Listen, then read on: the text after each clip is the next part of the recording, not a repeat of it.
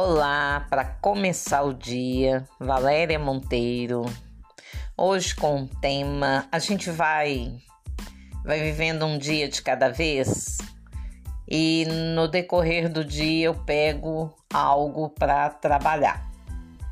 Né? Feliz de quem está ouvindo e praticando, porque tem que praticar e a gente pratica com a gente.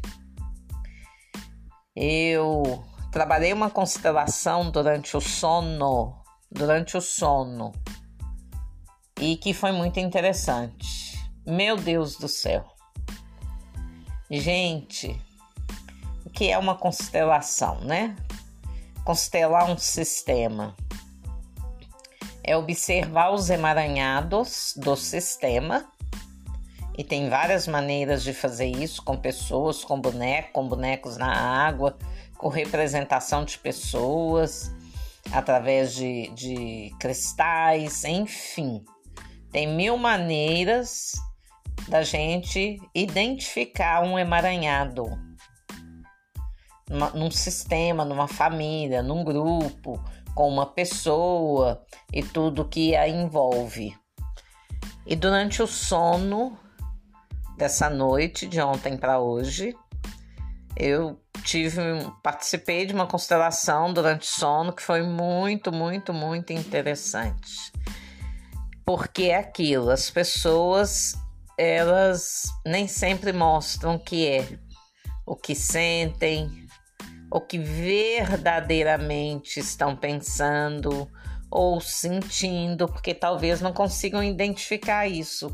E aí é, apresentar isso, representar, manifestar, verbalizar, seja o que for, colocar para fora, trazer para a superfície a emoção que está gerando aquele sentimento para ser curado. Então as pessoas não sabem fazer isso sozinhas, por isso as terapias, né, para auxiliar a pessoa para que ela identifique a emoção e, e que sentimento que está sendo gerado nela, para ela poder se organizar e resolver aquilo, né? Buscar como ela quer resolver aquilo.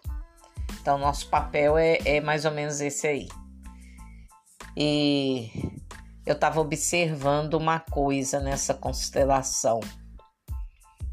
Uma pessoa que falhou muito com a família, muito, muito e é pessoa que eu conheço, e ela estava inconscientemente tentando consertar as falhas dela, foram falhas fortes, através de uma outra pessoa.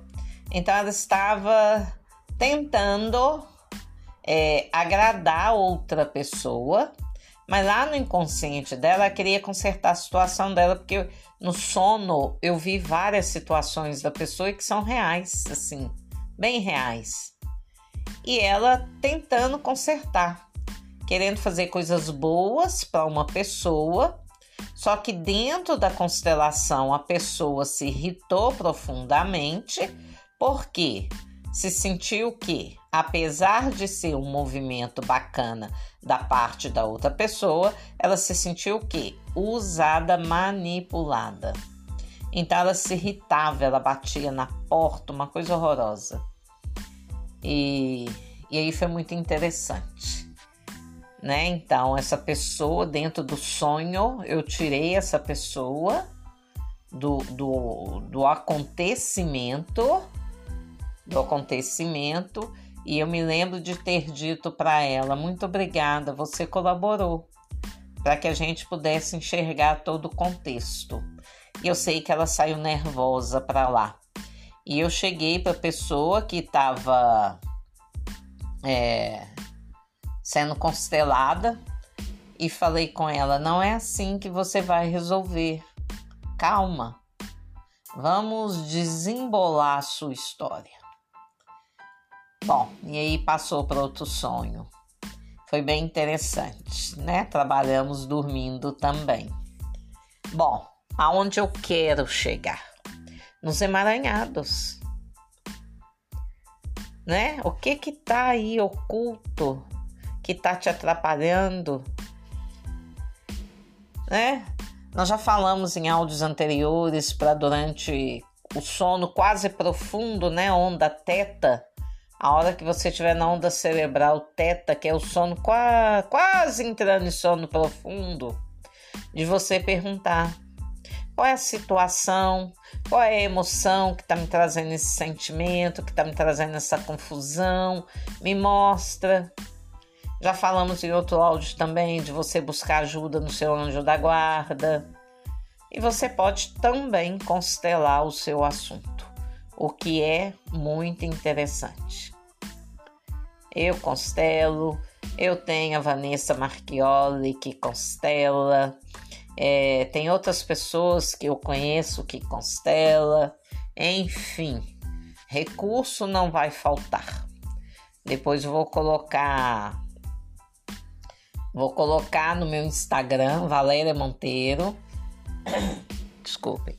Namastê, Núcleo de Desenvolvimento e Treinamento. Vou colocar lá algumas sugestões de consteladores. Para quem está ouvindo aí o podcast, pode buscar lá depois, não hoje. Hoje tem muito trabalho pela frente. Mas busquem em vocês. Por que, que essa história está se repetindo na minha vida? O que que está fora do lugar?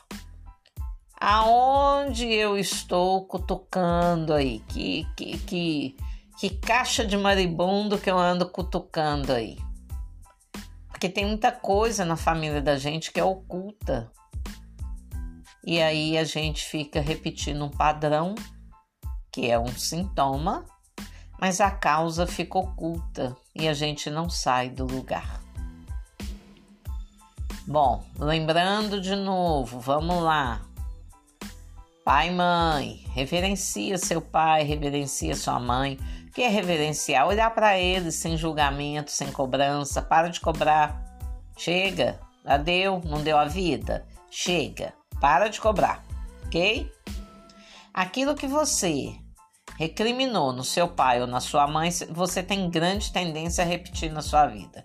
Quando você vê, você está fazendo a mesma coisa. Se pai bebe demais, né?